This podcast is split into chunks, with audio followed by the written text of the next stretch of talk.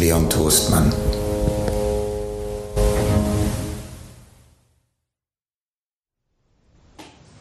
Der Maler. Ein Märchen von Hermann Hesse. Ein Maler namens Albert konnte in seinen jungen Jahren mit den Bildern, die er malte, den Erfolg und die Wirkung nicht erreichen, nach denen er begehrte. Er zog sich zurück und beschloss, sich selbst genug zu sein. Das versuchte er jahrelang. Aber es zeigte sich mehr und mehr, dass er sich nicht selbst genug war. Er saß und malte an einem Heldenbild, und während dem Malen fiel ihm je und je wieder der Gedanke ein, ist es eigentlich nötig, das zu tun, was du tust? Müssen eigentlich diese Bilder wirklich gemalt sein? Wäre es nicht für dich und für jedermann ebenso gut, wenn du bloß spazieren gehen oder Wein trinken würdest? Tust du eigentlich für dich selbst etwas anderes mit deinem Malen, als dass du dich ein wenig betäubst, ein wenig vergisst, dir die Zeit ein wenig vertreibst? Diese Gedanken waren der Arbeit nicht förderlich.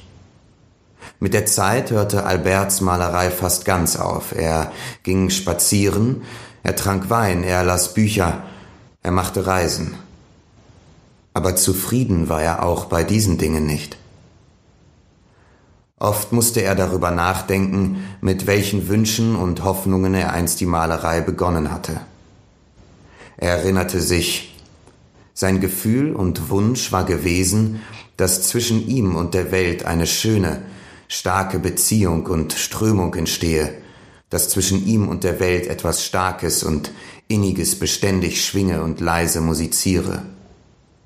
Mit seinen Helden und heroischen Landschaften hatte er sein Inneres ausdrücken und befriedigen wollen, damit es ihm von außen her im Urteil und Dank der Betrachter seiner Bilder wieder lebendig und dankbar entgegenkomme und strahle. Ja, das hatte er also nicht gefunden. Das war ein Traum gewesen und auch der Traum war so allmählich schwach und dünn geworden. Jetzt, wo Albert durch die Welt schweifte oder an entlegenen Orten einsam hauste, auf Schiffen fuhr oder über Gebirgspässe wanderte, jetzt kam der Traum häufiger und häufiger wieder, anders als früher, aber ebenso schön, ebenso mächtig, lockend, ebenso begehrend und strahlend in junger Wunschkraft. Oh, wie sehnte er sich oft danach, Schwingung zu fühlen zwischen sich und allen Dingen der Welt. Zu fühlen, dass sein Atem und der Atem der Winde und Meere derselbe sei, dass Brüderschaft und Verwandtschaft, dass Liebe und Nähe, dass Klang und Harmonie zwischen ihm und allem sei. Er begehrte nicht mehr Bilder zu malen, in denen er selbst und seine Sehnsucht dargestellt wären, welche ihm Verständnis und Liebe bringen, ihn erklären, rechtfertigen und rühmen sollten. Er dachte an keine Helden und Aufzüge mehr, die als Bild und Rauch sein eigenes Wesen ausdrücken und umschreiben sollten. Er begehrte nur nach dem Fühlen jener Schwingungen, jenes Kraftstromes, jener heimlichen Innigkeit, in der er selbst zu nichts werden und untergehen, sterben und wiedergeboren werden würde. Schon der neue Traum davon, schon die neue, erstarkte Sehnsucht danach machte das Leben erträglich, brachte etwas wie Sinn hinein, verklärte, erlöste.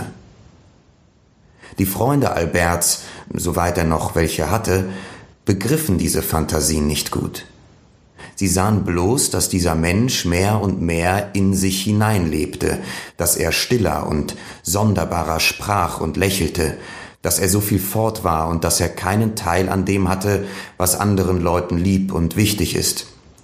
Nicht an Politik noch Handel, nicht an Schützenfest und Ball, nicht an klugen Gesprächen über die Kunst und an nichts von dem, woran sie eine Freude fanden. Er war ein Sonderling und halber Narr geworden. Er lief durch eine graue, kühle Winterluft und atmete hingegen die Farben und Gerüche dieser Lüfte. Er lief einem kleinen Kinde nach, das Lala vor sich hinsang. Er starrte stundenlang in ein grünes Wasser, auf ein Blumenbeet, oder er versank wie ein Leser in sein Buch in die Linien, die er in einem durchschnittenen Stückchen Holz, in einer Wurzel oder Rübe fand. Es kümmerte sich niemand mehr um ihn.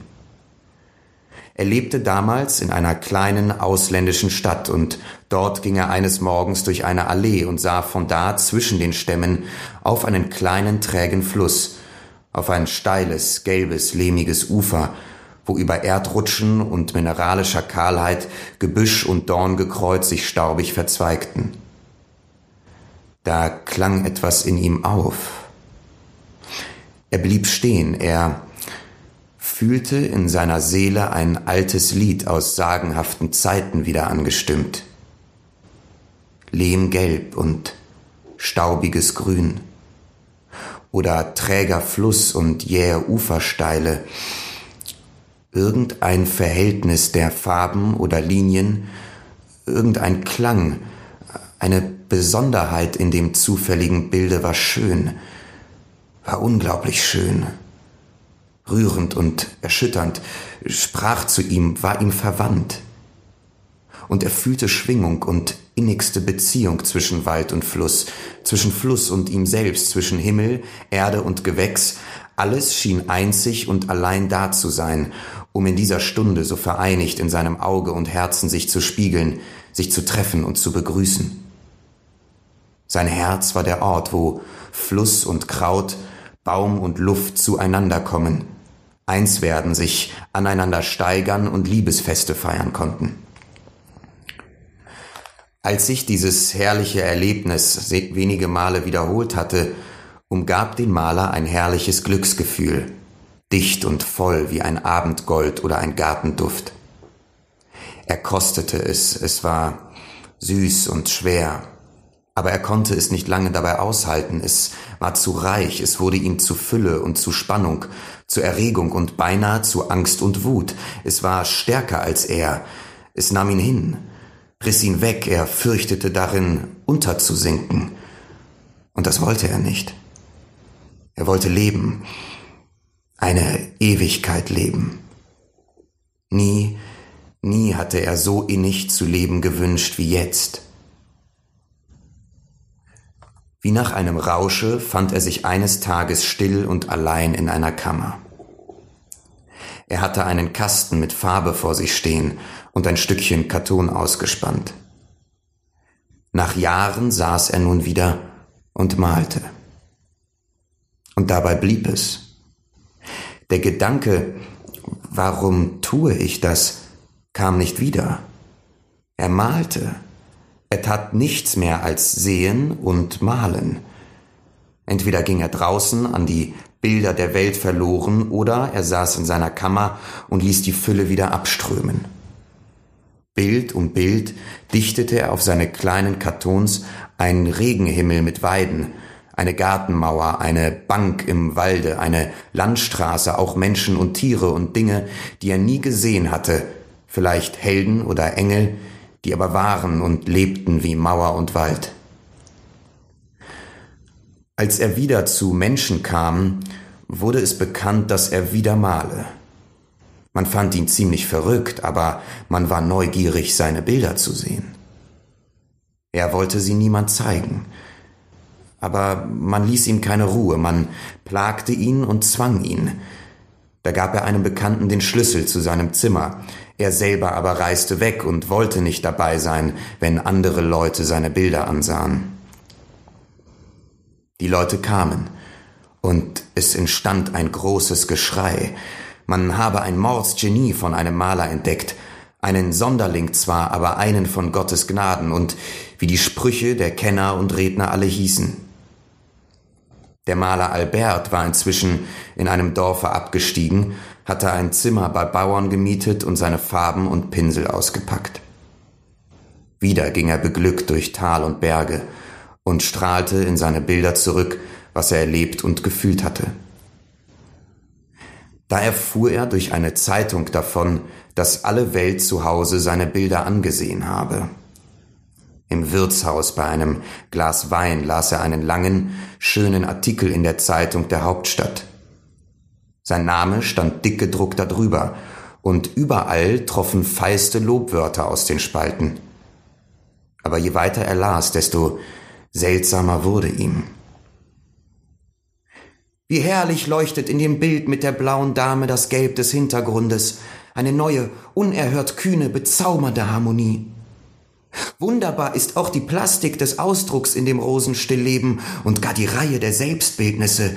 Wir dürfen sie den besten Meisterwerken psychologischer Porträtkunst an die Seite stellen. Sonderbar. Sonderbar. Er, er konnte sich nicht daran erinnern, je ein Rosenstillleben gemalt zu haben. Noch eine blaue Dame und Nie hatte er seines Wissens ein Selbstporträt gemacht. Dagegen fand er weder das Lehmufer noch die Engel, weder den Regenhimmel noch die anderen ihm so lieben Bilder erwähnt. Albert reiste in die Stadt zurück.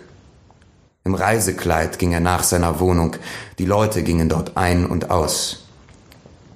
Ein Mann saß unter der Tür und Albert musste eine Karte lösen, um eintreten zu dürfen.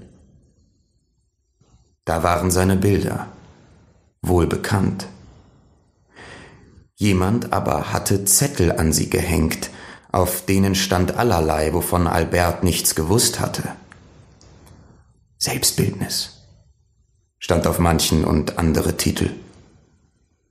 Eine Weile stand er nachdenklich vor den Bildern und ihren unbekannten Namen. Er sah, man konnte diese Bilder auch ganz anders nennen, als er es getan hatte.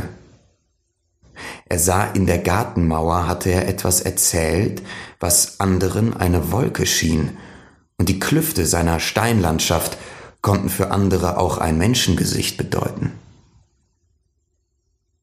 Schließlich lag nicht viel daran.